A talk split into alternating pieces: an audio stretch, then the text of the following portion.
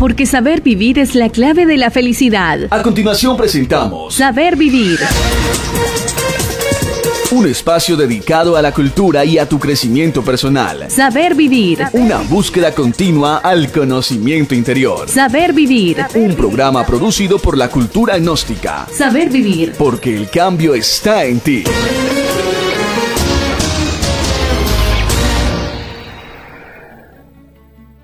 Un día, un viejo campesino fue a ver a Dios y le dijo, mira, tú debes ser Dios y debes haber creado el mundo, pero hay una cosa que tengo que decirte. No eres un campesino, no conoces ni siquiera el ABC de la agricultura, tienes algo que aprender. Dios dijo, ¿cuál es tu consejo? El granjero le dijo, dame un año y déjame que las cosas se hagan como yo quiero y veamos qué pasa. La pobreza no existirá más. Dios aceptó y le concedió al campesino un año. Naturalmente pidió lo mejor y solo lo mejor, ni tormentas, ni ventarrones, ni peligros para el grano, todo confortable, cómodo, y él era muy feliz. El trigo crecía altísimo. Cuando quería sol, había sol. Cuando quería lluvia, había tanta lluvia como hiciera falta. Ese año todo fue perfecto matemáticamente. El trigo crecía tan alto que el granjero fue a ver a Dios y le dijo, Mira, esta vez tendremos tanto grano que si la gente no trabaja en 10 años, aún así tendremos comida suficiente. Pero cuando se recogieron los granos, estaban vacíos. El granjero se sorprendió y le preguntó a Dios, ¿qué pasó? ¿Qué error hubo? Dios le dijo, como no hubo desafíos, no hubo conflictos ni fricción, como tú evitaste todo lo que era malo, el trigo se volvió impotente un poco de lucha imprescindible, las tormentas, los truenos, los relámpagos son necesarios, porque sacuden el alma dentro del trigo. La noche es tan necesaria como el día, y los días de tristeza son tan esenciales como los días de felicidad.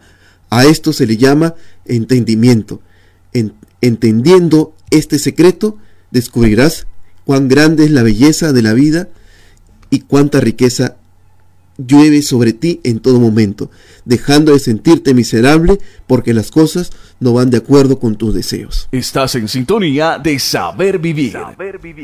¿Qué tal amigos? Bienvenidos a su programa Saber Vivir. Mi nombre es Alep Horna y como todas las ediciones de Saber Vivir nos encontramos con ustedes para llevarle el conocimiento de la cultura gnóstica.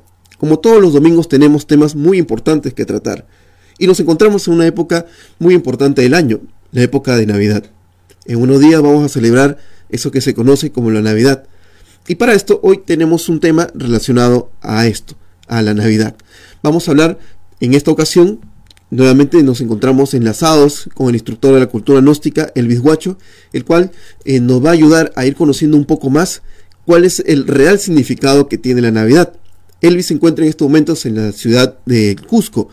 Y para esto, bueno, eh, le damos la bienvenida para en esta ocasión en el programa Saber Vivir. Elvis, ¿cómo estás? ¿Qué tal amigos? ¿Cómo están? ¿Cómo estás? Pues un gusto para nosotros estar nuevamente reencontrándonos en este programa Saber Vivir. Y como tú decías, para tratar un tema bastante importante del momento, próximo realmente a una festividad mundial como es la celebración de la Navidad. Y que, bueno, es interesante que nosotros también analicemos un poquito, reflexionemos eh, ¿De qué se trata todo este movimiento que quizás eh, hacemos por costumbre año tras año y que tal vez muchas veces toma una connotación superficial y quisiéramos en el programa del día de hoy pues poder, como tú decías también, llegar a ver a, significado, poder encontrar eh, una, una esencia un sentido que la Navidad tiene quizás en lo más profundo de ella. Entonces de eso pues hablaremos en este programa. Así es, Luis. Eh, bueno, a través del tiempo, la Navidad, lamentablemente, el significado real de la Navidad se ha ido desvirtuando y prácticamente ha quedado como una fecha eh, meramente comercial, en donde obviamente todo se ha basado en ese aspecto de los regalos. Y bueno, eh, también se ha tratado o se maneja en el hecho de lo que son la reunión las reuniones familiares, ¿no? Es decir, eh, prácticamente se ha perdido el sentido que tiene realmente en lo que es la Navidad. Pero también más allá de eso, más allá de lo que nosotros conocemos, como son esas fiestas que son una reunión familiar o lo que ahora se conoce pues un intercambio de regalos, también existen eh, ciertos conocimientos anteriores a lo que nosotros conocemos como el cristianismo, que nos plantean otros, otros tipos de verdades. Es decir, em, plantean que la Navidad tiene un origen muy antiguo y, muy remoto y se, podríamos decir, se, relaciona con los eh, cultos y religiones y más que todo eh, culturas antiguas que han llevado dentro de sí un conocimiento eh, muy, muy profundo y podemos decir prácticamente que, o como se dice en estas épocas, podría ser una como un punto de partida para esto que entender lo que es la, Navidad.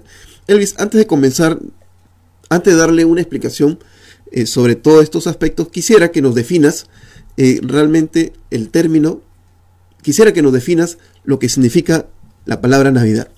Bueno, ciertamente Navidad es una palabra en el castellano, pero que tiene su origen en latín como nativitas, que obviamente hace alusión a, una, a un nacimiento, a un dar a luz, eh, de ahí pues también deriva natividad, ¿no? Y bueno, entonces es lo que se, normalmente se asocia al nacimiento, a la, al momento en que vino al mundo eh, este gran maestro Jesús, el Cristo, hace poco más de dos mil años. Entonces, eh, está haciendo obviamente una relación o una alusión a lo que es el nacimiento, en este caso decíamos de Jesús. Ajá. Eh, o sea, etimológicamente es una palabra latina, entonces, em, que nos indica el nacimiento de una vida, el nacimiento de la vida, ¿verdad? Eh, mira, históricamente, bueno, se conoce, ¿verdad?, que tiene su origen la Navidad para los pueblos de, del orbe, que son cristianos, en el origen partiendo del nacimiento de, Jesús el Cristo. Pero eh, también históricamente se conoce que pueblos anteriores a, los, al, cristianismo, que practicaban otro tipo de, religión oculto, tenían festividades similares en estas épocas. Eh, ¿A qué se deben esas eh, festividades o a qué se refieren? Porque también se habla del solsticio de invierno y de los equinoccios, que eran celebraciones antiguas y hasta se dice que eran paganas, ¿no? pero que si hacemos un análisis más profundo, tiene una íntima relación con esto que es eh, la Navidad. Claro, si vamos a hacer un estudio y un análisis sobre los orígenes de la Navidad, pues nos vamos a encontrar con una gran sorpresa, que precisamente la Navidad es una festividad, es una celebración, es una conmemoración realmente muy antigua, antiquísima, y podríamos decir incluso de que es precristiana.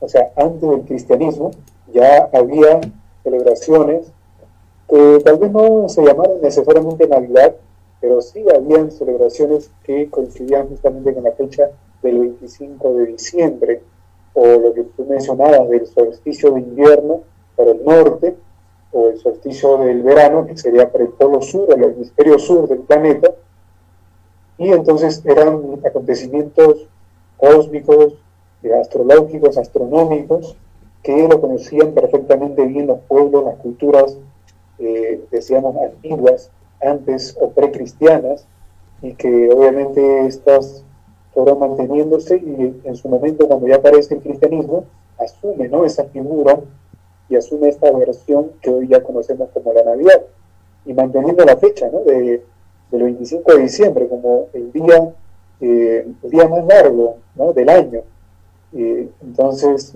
es un, proceso que tiene mucha relación, decíamos, con los aspectos astronómicos del Sol, del planeta, bueno, del sistema en general. O sea, el, el, origen de, de, esta festividad podemos decir que es, se remota a tiempos muy antiguos, pero no necesariamente está referido a, a una religión o a un culto, ¿verdad? Eso es lo que estoy entendiendo.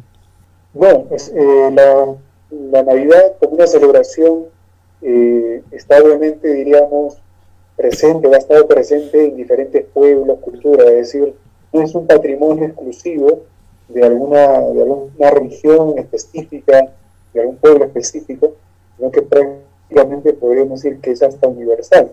Recordemos, por ejemplo, eh, las celebraciones en honor a Apolo, el dios eh, griego, también los romanos siguieron también venerando, Eh, recordemos también por el culto a Mitra, que tiene sus orígenes, sus raíces en el Asia Menor y que también pues eh, los romanos adoptaron muy bien y que justamente se celebraba como una fiesta, una fecha importante del culto a Mitra, el 25 de diciembre, ¿no? Hablamos también de un nacimiento. Eh, por ejemplo, si aquí mismo, eh, por ejemplo, aquí estamos en Cusco en este momento, y bien saben este, los, los cusqueños y también las tradiciones de la cultura inca, que en el solsticio que se verifica en el mes de diciembre, a partir del 21 de diciembre, y llegando al máximo el 25 de diciembre, se celebra el famoso Kapat Raimi, que es la, fiesta real, la fiesta eh, del sol también, ¿no? Y entonces ahí encontramos otra alusión, otra, digamos, mm, otra cultura en otro punto del planeta, quizás incluso muy distante al viejo mundo, que similarmente eh, tenía esta celebración. Igualmente en México, ¿no? Aquí entre Centroamérica, México, encontramos, por ejemplo, entre los aztecas, los mexicanos, eh, celebraban la llegada de los en estas fechas también del 25 de diciembre, ¿no? El solsticio de invierno, ¿sí? Para, para ellos, en ese lado del planeta. O sea, vamos a encontrar que hacemos una, un estudio comparado de religiones, de culturas, eh, vamos a darnos con esa sorpresa, decirnos, y, y, bueno, encontrar de que realmente es una, una festividad universal, ¿no? Es un principio único que obviamente tiene ya la relación con los aspectos cósmicos, astronómicos y astrológicos. Claro, eh, claro, lo que nosotros eh, conocemos en esta parte del mundo sobre eh, la Navidad es el nacimiento del niño Jesús o del Cristo, ¿no? Que es el planteamiento que nos entrega el cristianismo como parte de su, de su, de su religión. Eh, claro, no estamos tratando de desvirtuar eso, eh, no estamos tratando de entender mejor eh, cómo es que este, este conocimiento de estos principios ya se han conocido desde épocas remotas, ¿no? Y, obviamente, bueno, hablar del, Cristo, hablar del nacimiento de ese principio, no necesariamente se está planteando desde un punto de vista religioso, sino que son principios que tiene la vida, ¿verdad? Y entonces con eso quiero preguntarte algo, ¿no? Eh, lo que es el Cristo, lo que es ese nacimiento, ese principio, eh, los pueblos desde ya antiguos ya conocían eh, estos principios desde antes. Pero claro, cada, cada culto, cada religión los denominaba indistintamente, ¿no? De forma diferente. Como has mencionado, estaba Mitra, estaba el dios Apolo, Aurus para los egipcios, y así en cada pueblo tenían, o en cada cultura tenía su propia denominación de aquel hijo de Dios, de aquel enviado, de aquel Mesías, ¿verdad? frente a eso, ¿no? Eh, entonces, se podría plantear que el Cristo no necesariamente es un personaje histórico, ¿verdad? Porque nosotros lo conocemos como un personaje histórico que nace un 25 de diciembre, ¿no? Pasa su etapa de vida como el Mesías de Salvador y, bueno, todo lo que ya se conoce ¿no? en adelante. Así es, precisamente hay que hacer esa diferenciación de lo que es el Cristo histórico, eh, Jesús, como Cristo histórico, como esa representación que vamos a encontrar obviamente, eh, todo obviamente diríamos unas referencias en las Sagradas Escrituras, en los Evangelios, en el Nuevo Testamento. Entonces, obviamente existió el Cristo histórico en la forma digamos, la presentación del gran maestro Jesús, o conocido como Jesús de Nazaret, y también pues diferenciarlo de lo que es el Cristo cósmico. Entonces, el Cristo cósmico ya tiene que ver justamente con ese principio venerado, conocido, muy respetado por todas las culturas y tradiciones de la antigüedad. Y esto lo veían entonces reflejado o veían representado un principio divino, un principio, eh, pues, digamos, muy elevado, muy exaltado, que podríamos denominar eh, la expresión de logos, este logos que menciona Juan, el Evangelio de Juan, el logo solar, el verbo encarnado, ese principio logóico divino tenía su representación pues justamente en aquel sol. Entonces, ese sol vendría a ser la representación visible, física, de, de Logos, es decir, de la divinidad, en su expresión más elevada. Entonces, estas culturas antiguas obviamente veneraban a este principio, a Cristo cósmico, y las fechas que celebraban de la Navidad eran más que su movimiento, el movimiento del Sol.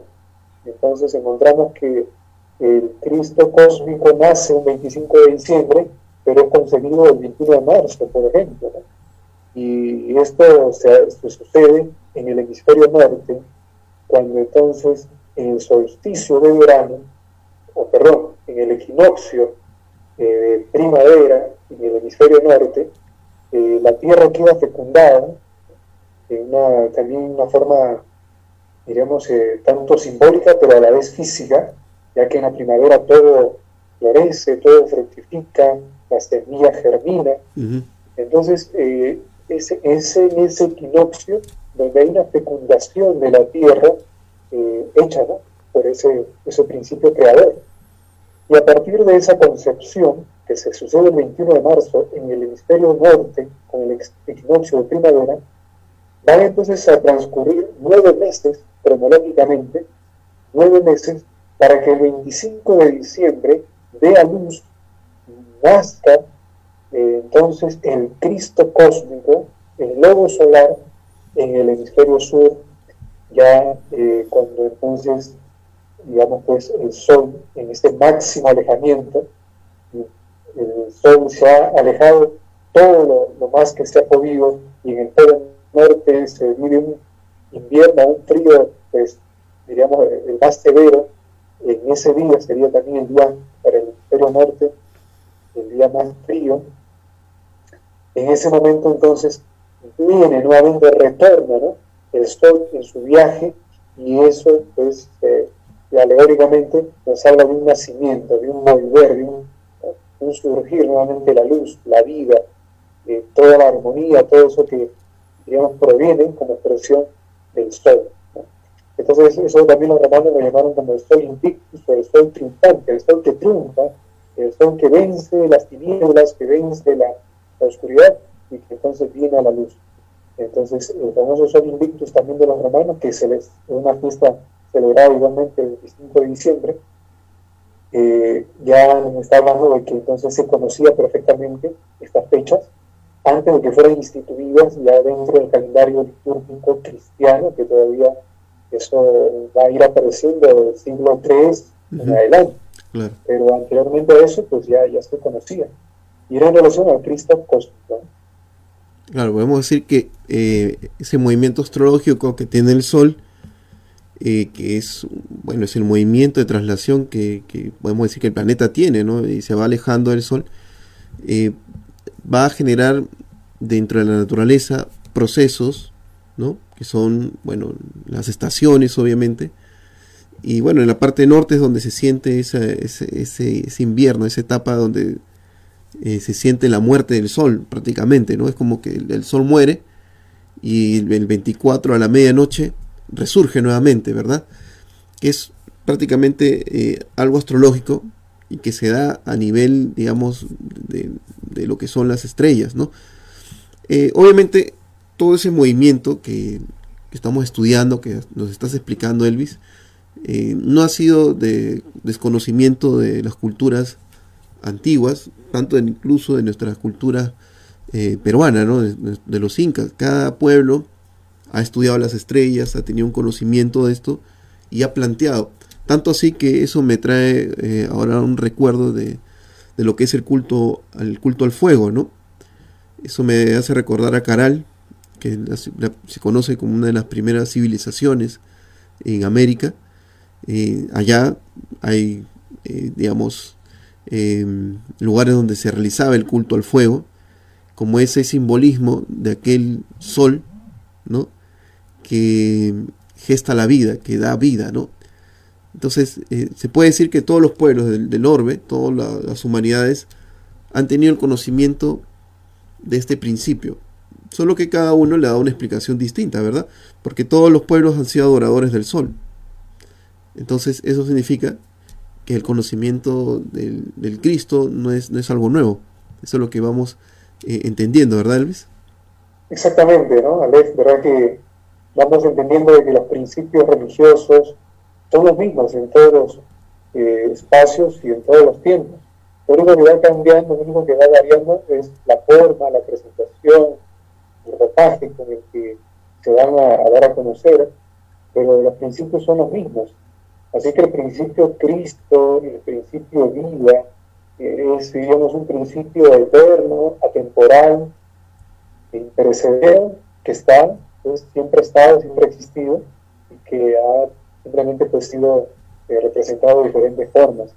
Así también, por ejemplo, ¿no? ya que están mencionando los principios, eh, vamos a encontrar que la, la expresión del principio madre, como por ejemplo la, la Virgen María, Ajá. que es la madre de Jesús, Sí. que es virgen antes, durante y después del parto, es decir, la Inmaculada Concepción, Esa que también es relatada en parte en los Evangelios, que María recibe justamente por gracia del Espíritu Santo.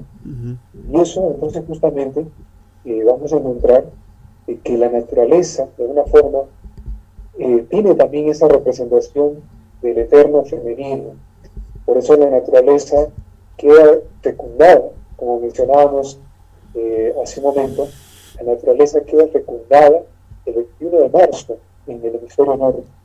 Y entonces esa naturaleza está representando a la María, está representando a la Demeter, está representando a Isis, los egipcios, está representando eh, a todas las expresiones femeninas de las religiones, de todas las religiones que han existido.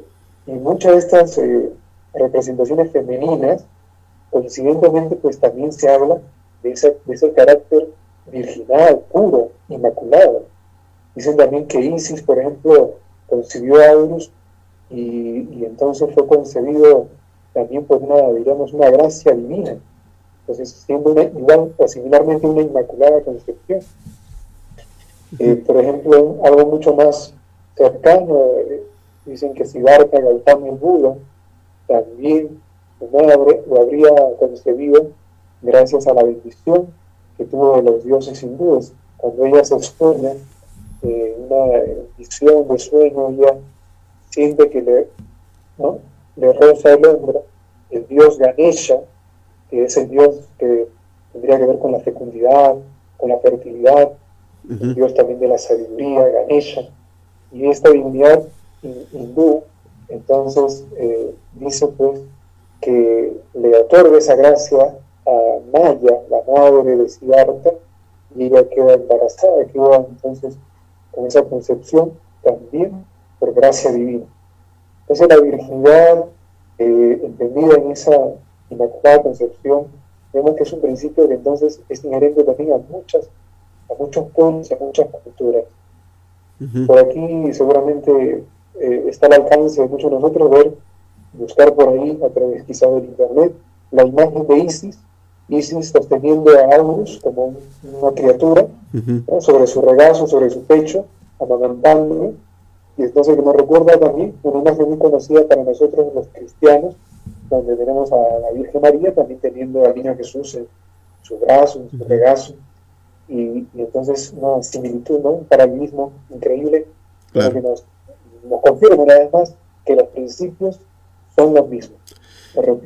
Claro, y, aclarando, ¿no? Para que nuestros amigos que nos escuchan en el programa, eh, no estamos tratando de desvirtuar eh, lo que el cristianismo enseña, simplemente estamos eh, profundizando un poco más en el bagaje cultural para que, todos nuestros que nos ven, nos escuchan en este programa, eh, vayan teniendo, ¿verdad? Y obviamente, bueno, lo que estamos planteando no es algo que nosotros hemos inventado, ¿no? Es parte de la historia y parte del conocimiento que se, se tiene sobre las religiones y cultos. O sea, podemos decir que tanto para los hindúes, para los eh, egipcios, para los mayas, para los incas, ese principio, el principio Cristo, siempre ha estado presente. Es decir, siempre había un Mesías, siempre había un enviado de Dios que ha llegado a este mundo para poder dar luz, ¿no? Es decir, para poder dar vida.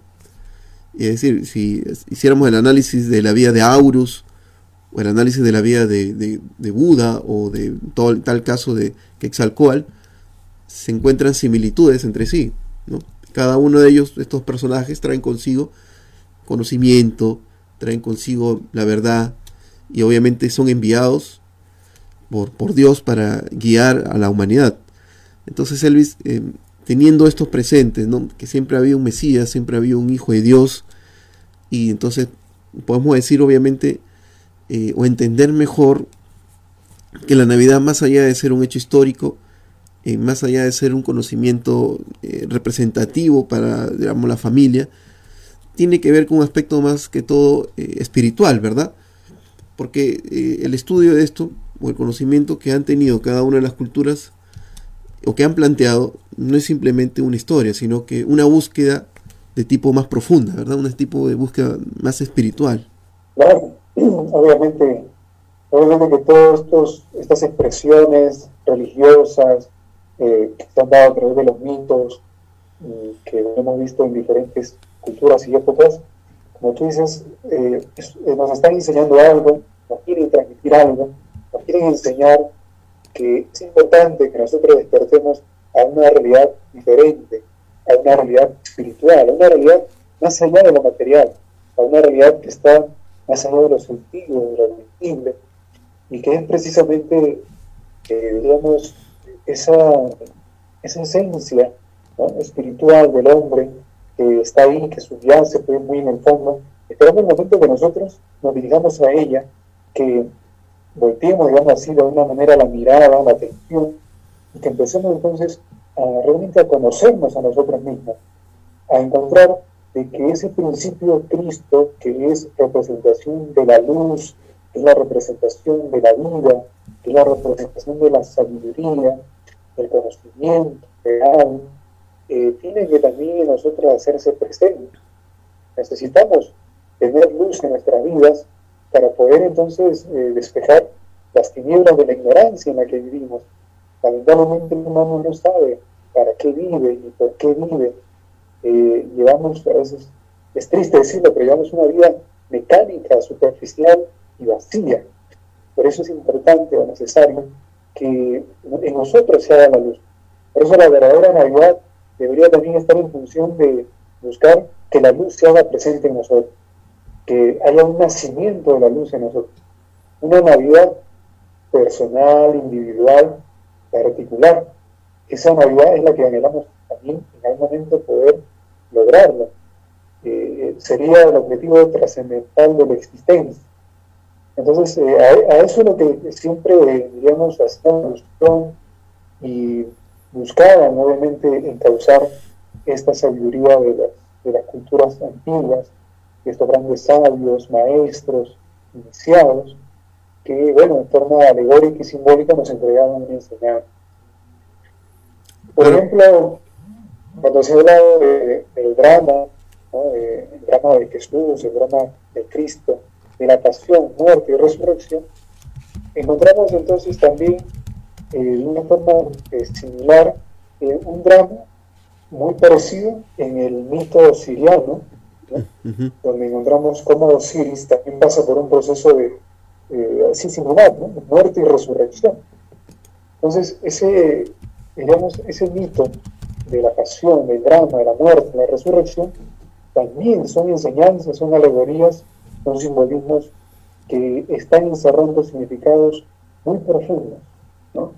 que no estaban dados, claro, vamos a decir así en su momento, quizás eh, tan abierta públicamente, pero aquellos inquietos buscadores de la verdad que se acercaban a esos monasterios, monasterios, templos, eh, a las montañas, es decir, buscaban realmente, se inquietaban y eran esos intrépidos buscadores de la sabiduría y de la verdad. Porque obviamente todos estos mitos, todos estos símbolos, alegorías que encontramos en diferentes pasajes, pues ciertamente están invitando al ser humano a esa búsqueda interesante del principio real, del principio Cristo dentro de sí mismo. Ajá. Elvis, eh, mira, eh, es importante lo que nos estás planteando, ¿no? Como esa búsqueda interior, esa búsqueda de ese principio dentro de nosotros, Eh, pero también eh, quisiera que nos expliques un poco más, nos aclares un poquito más, porque estamos hablando de repente a grandes rasgos y nos des un poquito más de explicación sobre estos antiguos o estas, eh, digamos, estas celebraciones antiguas, cómo cada uno de los pueblos ¿no? Eh, conocieron estos principios y qué importancia le daban, ¿no? Eh, Es decir, ya hemos conversado un poquito sobre eso, pero quisiera que de repente nos, nos des un poquito más de profundidad para poder entender mejor, ya que este, lo que anteriormente ha existido es lo que ahora vemos. Que, pero claro, no quiere decir con esto que se desvirtúa lo que ahora se conoce, sino que eso nos enriquece un poco más, ¿verdad? Así es, eh, Alex, bueno, con eso tratando de ampliar un poquito. Eh, mira, justo hablábamos de las, del simbolismo que tienen todos los textos antiguos. La referencia más, eh, más cercana que tenemos sobre la Navidad o sobre el nacimiento de Jesús, las encontramos, por ejemplo, en los evangelios, como el Evangelio de Mateo, de Lucas, eh, donde se habla un poquito de ese nacimiento. Y hay todo, diríamos, pues, una, eh, diríamos, una cantidad de, de símbolos ahí, de interesantes elementos a tener en cuenta, como por ejemplo cuando se dice que Jesús nació en Belén, ¿no? Ujú, Entonces, eh, esto que no solamente lo ha dicho este, los evangelistas, sino que ya era una profecía ¿no? de, los, digamos, los profetas del Antiguo Testamento, quienes sabían o habían anunciado la llegada del Mesías. Y, y entonces, por ejemplo, encontramos al profeta Isaías haciendo mención de que el Mesías tendría que nacer en Belén, porque, digamos, todo eso tiene un significado, ¿no? Pero está dentro de un simbolismo. Entonces, cuando se ha querido, eh, dentro de la parte histórica, decir, pero Jesús nació en Belén y Belén no existía todavía como ciudad, como pueblo, en esa época, hace dos mil y pico de años, no existía Belén. Entonces, ¿cómo es eso que nació en Belén? Entonces, Belén, por ejemplo, es una palabra de una, raíz caldea, ¿no? de Bel, que significa fuego, torre de fuego, Belén. Y entonces, eh, ¿qué es lo que, digamos, está. Detrás de todo este simbolismo? Porque, por ejemplo, también aparece otro elemento que no está en, las, en los evangelios, pero que más adelante se va a añadir, ¿no? Siglos posteriores se añade, como por ejemplo la visita de los Reyes Magos, ujú, ¿no? claro. Eh, ¿Quiénes eran, por ejemplo, los Reyes Magos? ¿Por qué, por ejemplo, eh, que sí aparece en, en los evangelios, por qué los pastores vieron la famosa estrella de Belén, ¿no? ¿Qué, es la estrella? ¿Qué representa la estrella? ¿Por qué se dice entonces que Jesús nació en un pesebre? ¿no? Porque aparentemente no tuvieron tiempo para llegar al lugar, al destino, y tuvieron que entonces, María tuvo que dar a luz en un pesebre en medio de algunos animales. ¿Por qué eso? Eh, tal vez esto, estos elementos mm, no estén puestos ahí al azar, ni estén dados solamente de una forma fantasiosa por el escritor, sino que obviamente obedece a toda una connotación, diríamos, pues, que encierra ¿no? una gran enseñanza. Y aquí viene un aspecto que en algún programa anterior te revisé un poco también, que es la alquimia. Nosotros vamos a encontrar que en las Sagradas Escrituras, eh, tanto del Antiguo como del Nuevo Testamento, eh, hay una gran, diríamos, este, una gran cantidad de elementos alquí- eh, alquímicos de, alqui- de alquimistas y de mucha cábala. Entonces, cábala y alquimia están ahí, diríamos, presentes en los textos sagrados de la Biblia, lo que conocemos como la Biblia. Entonces, eh, elementos de estos que hemos mencionado, algunos de ellos, eh, son elementos, son representaciones alquímicas. Así que, para hacer, por ejemplo, una, una alusión de la estrella de Belén, que es una estrella de seis puntas, que representa dos triángulos que se complementan, ¿no? dos triángulos que se unen, que se fusionan. ¿no? Esos dos triángulos representando obviamente al aspecto masculino y el otro al aspecto femenino. Es entonces, eh, digamos, una alegoría de justamente una unión, una, una comunión. Un químico, ¿no? del hombre y de la mujer, de lo masculino, lo femenino, ¿no?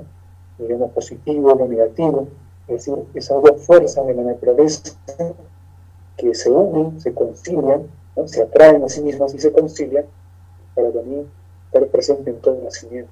Entonces ahí encontramos eh, muchos, muchas referencias y muchos elementos simbólicos al fin. Claro, dentro del drama eh, histórico que se conoce, ¿verdad? Y eso mismo em, también está dentro de los antiguos pueblos, ¿verdad? Todas esas explicaciones.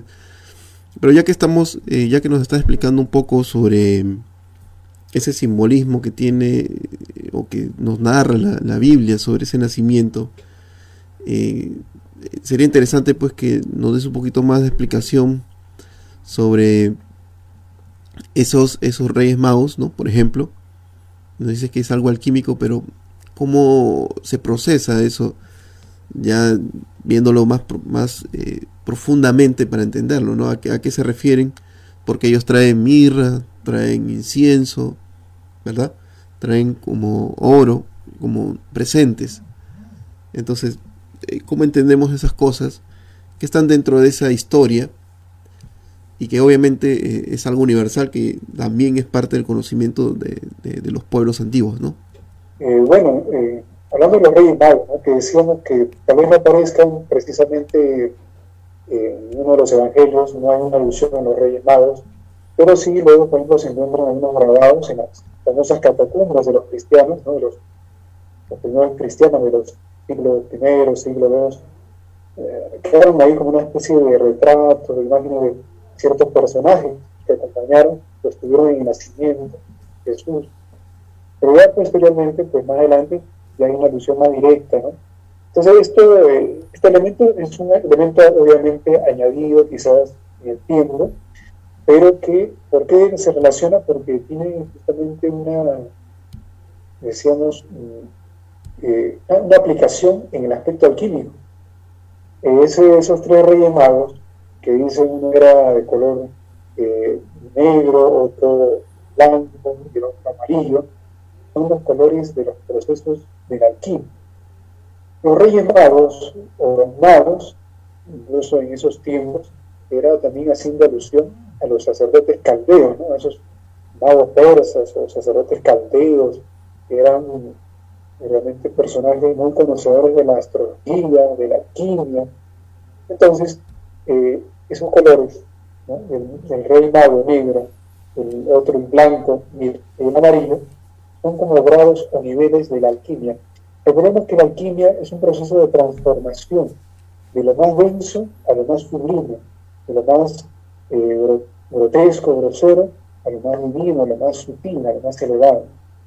Entonces la alquimia justamente busca ese proceso que se entiende que en uno debe llevarse en el sentido del perfeccionamiento humano, de lo más, entonces, este, de repente, imperfecto, llevarlo al estado más perfecto, humanamente hablando. Entonces, la alquimia tiene ese proceso de transformación, de transmutación. Esos colores, obviamente, nos están hablando de niveles de la alquimia, ¿no? Un nivel, pues, de repente denso, oscuro, hasta el amarillo, que sería el nivel más, eh, ya más radiante, más perfecto. Eso sería en relación a lo que representan los colores de los Reyes Magos. Ahora, los regalos, ¿no? Pues se habla de los regalos que le llevaron al niño Jesús, a Dios, el oro, el incienso y la mirra, obviamente, pues, son elementos altamente simbólicos entre los principios alquímicos. Ese oro representa justamente también este eh, estado más elevado, ¿no? Acuérdense que el oro es un mineral precioso y que todos los pueblos o culturas, sobre todo en la antigüedad, lo usaron como también un distintivo religioso, eh, porque era la representación también de la divinidad del sol, ¿no? como las lágrimas, decían las lágrimas del sol, eh, el sudor del sol, es decir, era la representación en el mundo, en la materia, de algo muy perfecto, de algo muy espiritual. Así lo veían. Lamentablemente después ya tomó un sentido económico, material, y hoy en día todavía eso prevalece cuando se habla de moda. Que más bien suscita ambiciones, y, y tantas situaciones que se presentan por ese motivo.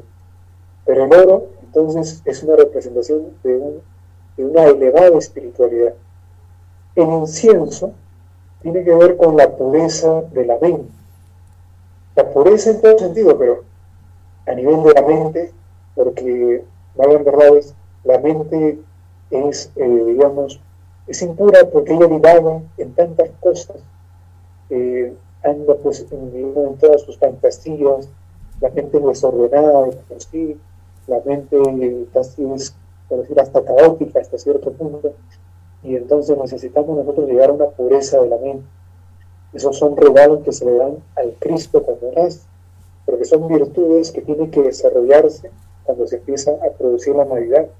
Debe haber una pureza de la mente, es un requisito para poder lograr ese nacimiento, esa Navidad, pureza en la mente. Y la mirra, que representa la justicia. Si anhelamos una Navidad espiritual, la de uno, nuestra Navidad, necesitamos desarrollar la virtud de la justicia, ser justo.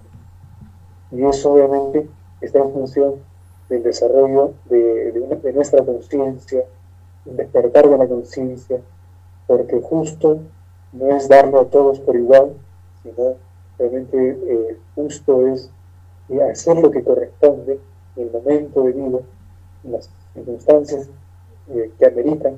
Cada momento tiene su propio, digamos, forma de actuar. Entonces, uno tiene que ser justo en la vida en diferentes momentos. Uno tiene que actuar con justicia para cada momento, para cada caso, para cada persona. Entonces, eso también es una virtud digamos, requisito para poder vivir una Navidad interior. O sea, podemos decir que cada elemento que se presenta en esa historia eh, que se conoce en la Biblia tiene una representación eh, simbólica en la vida de una persona que está buscando esa, esa, bueno, esa Navidad espiritual, podemos decir, ¿verdad? Eh, hablar de, incluso tú nos mencionabas el pesebre, eh, ahora que estamos planteando los Reyes Magos, la estrella, o sea, cada elemento que está presente dentro de ese drama tiene un simbolismo, hablamos eh, ya más profundo, espiritualmente. Quisiera ver eh, si nos puede dar un poquito de explicación, por ejemplo, porque, ¿por qué nace un pesebre, no? ¿Por qué no, no otro elemento? ¿Por qué un pesebre? ¿A qué se refiere con eso? Bueno, este, este, esta escena donde se dice que Jesús o el niño Dios nace en un pesebre en medio de, el burro, el, buey o el toro, y, digamos, pues en esa condición aparentemente muy humilde, eh, nos indica de que justamente el, el, Cristo interno, lo que llamaríamos el Cristo íntimo, que sería la luz, que tendría que ser esa conciencia, ese principio espiritual que nace o debe nacer en, en uno, van haciendo, a veces, inicialmente, van haciendo en condiciones todavía no perfectas. Es decir, todavía eh, pueden hacer en un pesebre donde se muestra esa humildad, esa sencillez, esa imperfección que tendría que ver con la imperfección humana.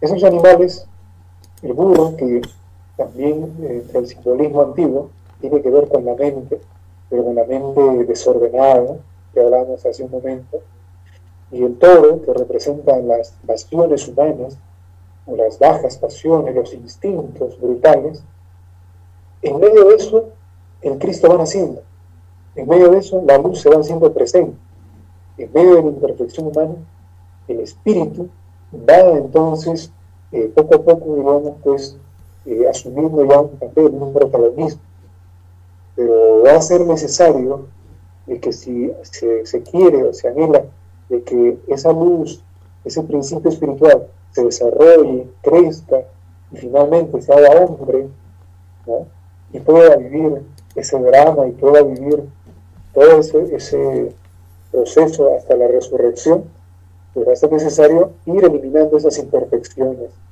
ir dominando esa mente desordenada, esa mente despistada, y obviamente siendo dueños eh, de la naturaleza interior, ¿no? eliminando o obviamente estando por encima de las pasiones, de, las, de los instintos, ser capaces de tener ese autodominio, ese dominio de sí mismo.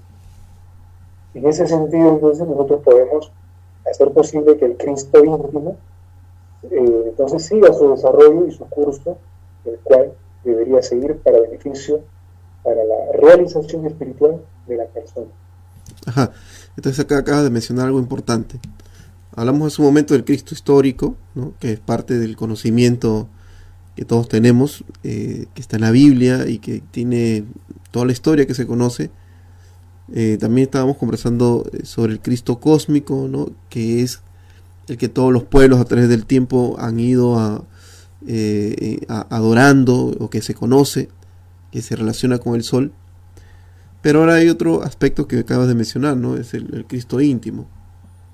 Entonces con esto viene mi pregunta, ¿no? Elvis, em, prácticamente todo lo que está escrito, ya sea de, bueno, de una religión cristiana o de otra, cada uno de ellos está dirigido hacia ese punto entonces, hacia de encontrarse o encarnar o integrarse, digamos, ese principio dentro de nosotros.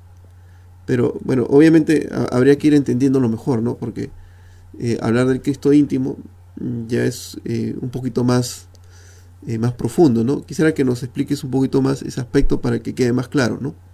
Bueno, efectivamente, nosotros tenemos que empezar a mirar con otros ojos y tener una visión diferente de, del estudio, de lo que han sido las grandes obras, los textos sagrados, los libros sagrados que nos han legado que hoy como humanidad tenemos y que han sido obviamente inspirados en su momento por grandes sabios que hemos llamado profetas, maestros espirituales, y que obviamente ellos han escrito eh, con esa finalidad que tú decías, con ese sentido profundo, ese sentido iniciático, espiritual íntimo.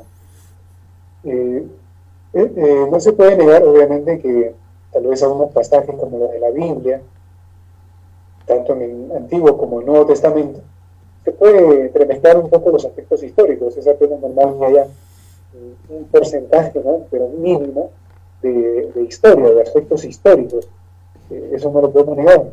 Pero el gran porcentaje, el grueso, eh, son, digamos, realmente sendos tratados de sabiduría milenaria, de sabiduría espiritual, de sabiduría realmente profunda. Eh, por eso decíamos, estos son tratados, por ejemplo, la Biblia son tratados de alquimia, de cábala, donde tenemos que entonces conocer las claves para poder interpretar correctamente estos libros. Por esa razón, Pablo de Tarso, que es uno de los personajes, digamos, pues, más conocidos también en el profundo del cristianismo, que fue el que hizo capaz de difundir de una forma masiva en su época el mensaje de Jesús en Cristo, y vamos a encontrar que Pablo, en sus cartas, en los Hechos de los Apóstoles, en las cartas que él envía a las comunidades cristianas, realmente Pablo hace alusión al Cristo histórico. O, digamos, él no se toma la molestia de hacer eh, menciones históricas de Jesús, que diríamos así, de una forma pues cronológica, etc. Siempre Pablo hace alusión a la necesidad de despertar o de hacer al Cristo en nosotros. Nos habla del Cristo que debe nacer en tu corazón, del Cristo en sustancia, del Cristo en uno mismo. Pablo siempre hace alusión al Cristo íntimo. Eh, es, digamos, es una característica propia de los primeros cristianos conocían realmente los misterios de, justamente de la luz, los misterios del Cristo. Eh, lamentablemente con el tiempo, ya a partir del concilio de Nicea en adelante, estos misterios, estos significados, estas claves se fueron perdiendo y se fueron ocultando. Y bueno, tuvo que ser así, lamentablemente la historia no favoreció a los, a los cristianos primitivos y tuvimos que esperar todavía hasta 1945, cuando se dio los famosos hallazgos de Nag Hammadi, y entonces la humanidad tuvo nuevamente la oportunidad de conocer esas claves, esos tratados de los primeros cristianos. estoy refiriendo a los eh, gnósticos cristianos que escribieron los famosos evangelios gnósticos. Entonces, ahí vamos a encontrar realmente una visión y una versión eh, de un Cristo que justamente eh, nos enseña que cada quien debe ser perfecto, como dice también por ahí las Sagradas Escrituras, ser perfecto como vuestro Padre que está en los cielos. Y que todos estamos llamados a convertirnos también en hijos de Dios.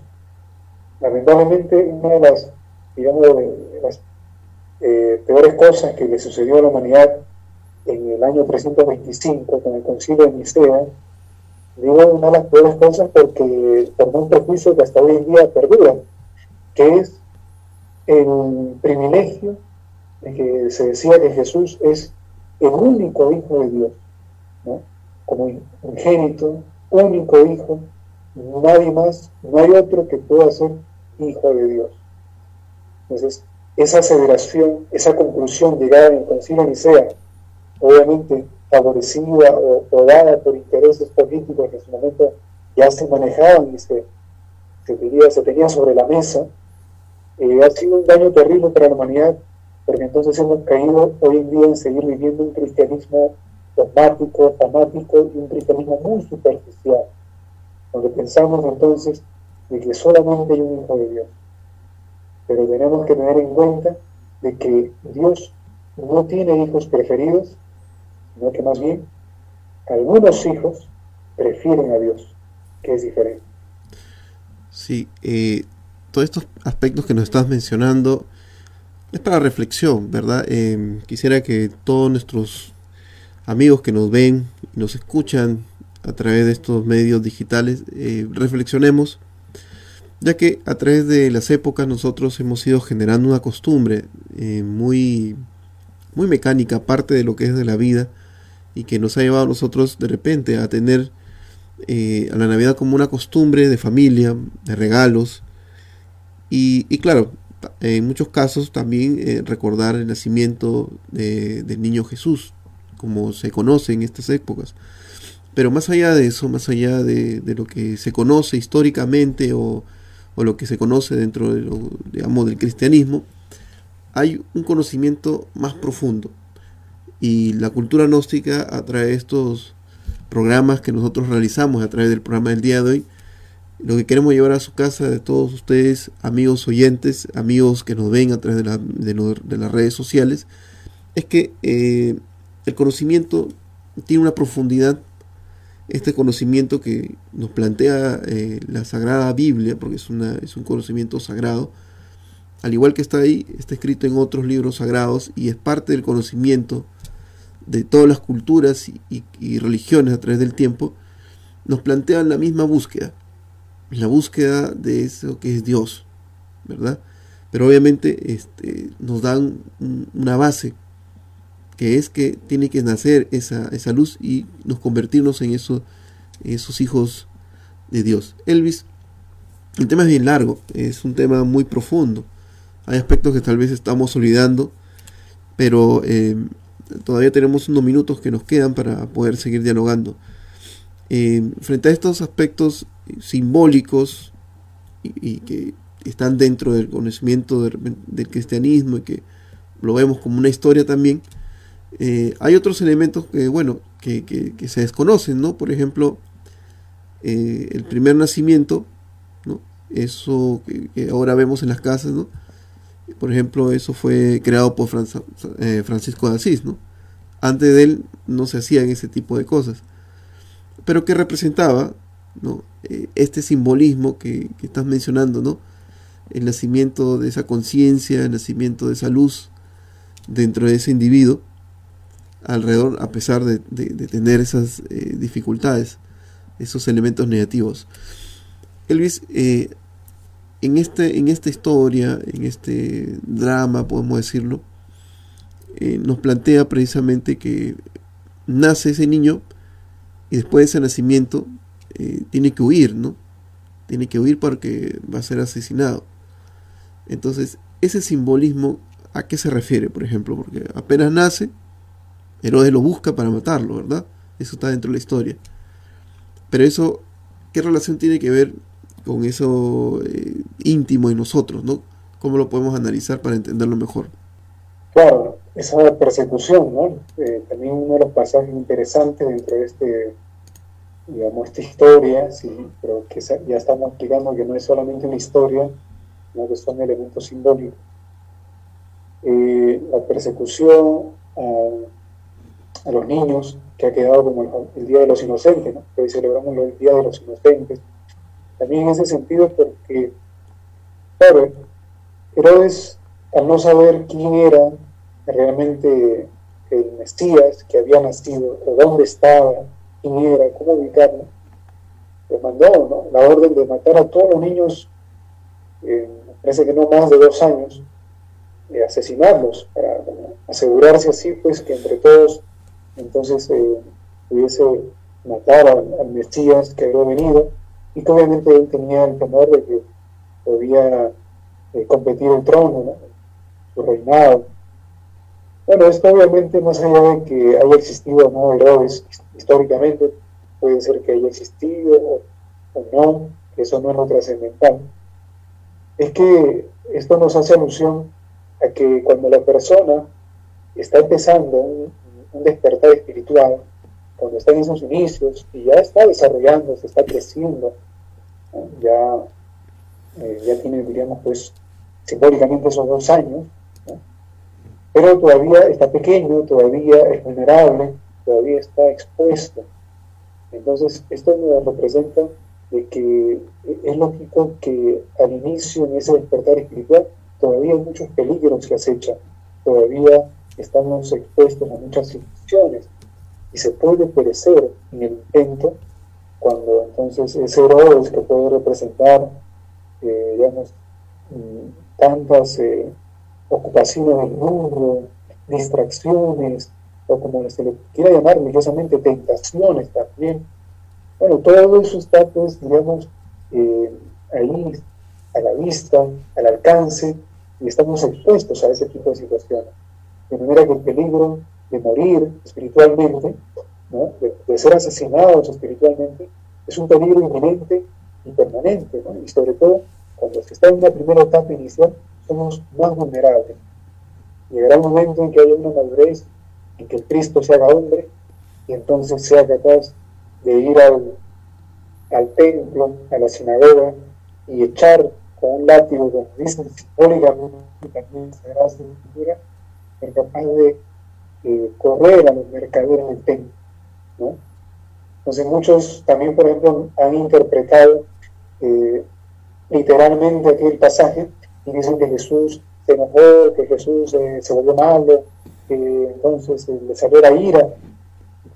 Bueno, es claro, porque se está interpretando, leyendo de una forma pues muy superficial, literal. Y en realidad, esos son, digamos, aspectos que nos eh, enseñan de que ya cuando el Cristo ha hecho grande, ha hecho hombre, ya tiene el poder, la capacidad, la voluntad de desterrar todos esos mercaderes que representarían nuestros defectos psicológicos, nuestros errores psicológicos, nuestras debilidades, ya el Cristo es capaz de desterrarlo con el látigo de la voluntad, ¿no? que es lo que representa la, voluntad. Entonces, fíjate, que, y amigos ¿no? que nos están viendo en este programa especial, realmente, eh, nuevamente lo, proponemos y los exhortamos. Necesitamos empezar a mirar de forma distinta, volver a, a desempolvar estos esos libros, esos textos sagrados entonces y empezar a estudiarlos y a leerlos con otra visión, con otra, digamos, otro enfoque, eh, otro lente, para que así entonces podamos realmente eh, asimilar lo verdaderamente fructífero y productivo para nuestro desarrollo espiritual. Sí, es Elvis. Hay, hay muchos temas o muchos puntos que tal vez no hemos tocado, pero eh, lo que queremos a través de este tema especial es una edición especial del programa Saber Vivir, ya que estamos cerca a celebrar lo que es la Navidad, es poder eh, contribuir a que cada uno de nosotros vea con más profundidad estas fechas, estas, eh, vamos a decir, celebraciones, porque más allá de, del hecho de reunión familiar o de alguna eh, bueno, intercambio de regalos, tiene una relación más íntima con nosotros.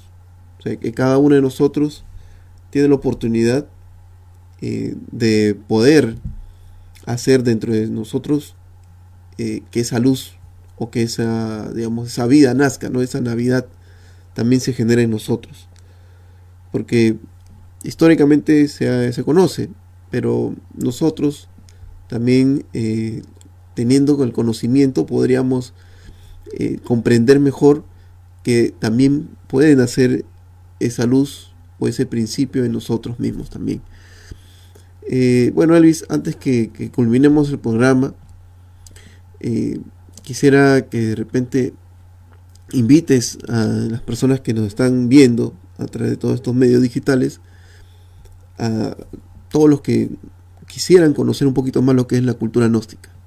Bueno, invitamos a todos nuestros amigos que nos siguen todas las semanas, que siguen este programa, este canal, realmente bueno, que podamos, digamos, abrirnos a una posibilidad, seguramente que no es muy común. Eh, hay muchas cosas que realmente nos, eh, digamos, nos, todavía nos, nos tienen ahí encasillados, eh, esquematizados en cómo es la vida, sobre qué debería ser o cómo debería ser nuestra vida. Casi que tenemos un programa, tenemos una estructura ya de lo que es la vida o lo que ella debe ser. Nosotros los invitamos a que quizás a través de los cursos que ofrece la, cultura gnóstica, de las conferencias, de los cursos, podamos eh, recibir algunas eh, apreciaciones a través de, lecciones, de temas que se van a dar ahí en ese curso, que nos van a ampliar un panorama, van a proporcionarnos una visión amplia, diferente, nueva seguramente para muchos, pero que estoy seguro que va a ser de gran beneficio para todos ustedes. Independientemente de que uno quiera llamarse gnóstico o sencillamente mantenerse, como quiera uno llamarse, porque en esto no hay cuestión de credo, de pertenecer a tal o cual grupo o congregación, realmente la gnosis es un principio universal también, así como hablamos de los principios universales. Gnosis, que es conocimiento, sabiduría, es un principio inherente en todo ser humano. Necesitamos acceder a esa sabiduría. Necesitamos acceder a esa gnosis. Esa está dentro de ti, dentro de usted a esa gnosis es a la, que, a la que queremos llegar. Si estos cursos pueden ayudarte a despertar aquello, pues las puertas están abiertas, esperamos en nuestros cursos y sabemos que será pues de gran beneficio para ti y obviamente para todos los demás, para todos los que te rodean, porque como dice por ahí una, una gran máxima, si quieres cambiar el mundo, empieza por cambiarte. Si nosotros cambiamos nuestro propio mundo, mi mundo, eh, tengamos por seguro que el mundo de, afuera empezará a cambiar también. De eso se trata, así que invitados todos a los cursos para que puedan participar bien. Muchísimas gracias, Ale. La verdad que ha sido un gusto nuevamente compartir contigo este diálogo y con todos nuestros amigos eh, oyentes, televidentes. Pues esperamos que, que estos, como dice, pequeñas, ¿no? pinceladas, porque realmente el tiempo es muy corto, pero al menos para tomar unos puntitos, eh, les haya servido. Y, entonces pues ya queda en que cada quien también haga sus propias reflexiones, análisis, sus evaluaciones y saque sus conclusiones que finalmente eso es lo que nos interesa. Así es, gracias, y gracias a todos y bueno, hasta cualquier otro momento. Eh, muchas gracias Elvis por estar con nosotros y pueden visitar nuestras redes sociales que tenemos el fanpage de Gnosis que es Gnosis Perú a través de, estos medios digitales. También nos pueden buscar en YouTube como Gnosis Perú. Y eh, este programa Sobrevivir que está al servicio de todos ustedes para llevar conocimiento a su hogar. Por mí también, eh, por mi parte, también le doy eh, las gracias por estar contigo, por tenerte aquí, Elvis, en el programa nuevamente, por compartirnos el conocimiento que la cultura gnóstica tiene. Yo también me despido y estaremos, nos estaremos viendo nuevamente en su programa Sobrevivir. Hasta la próxima. Hasta este momento hemos presentado Saber Vivir. Programa promovido por la institución Cultura Gnóstica. Esperando haber contribuido con tu formación, nos despedimos. Hasta una próxima edición. Gracias por su sintonía. Permiso.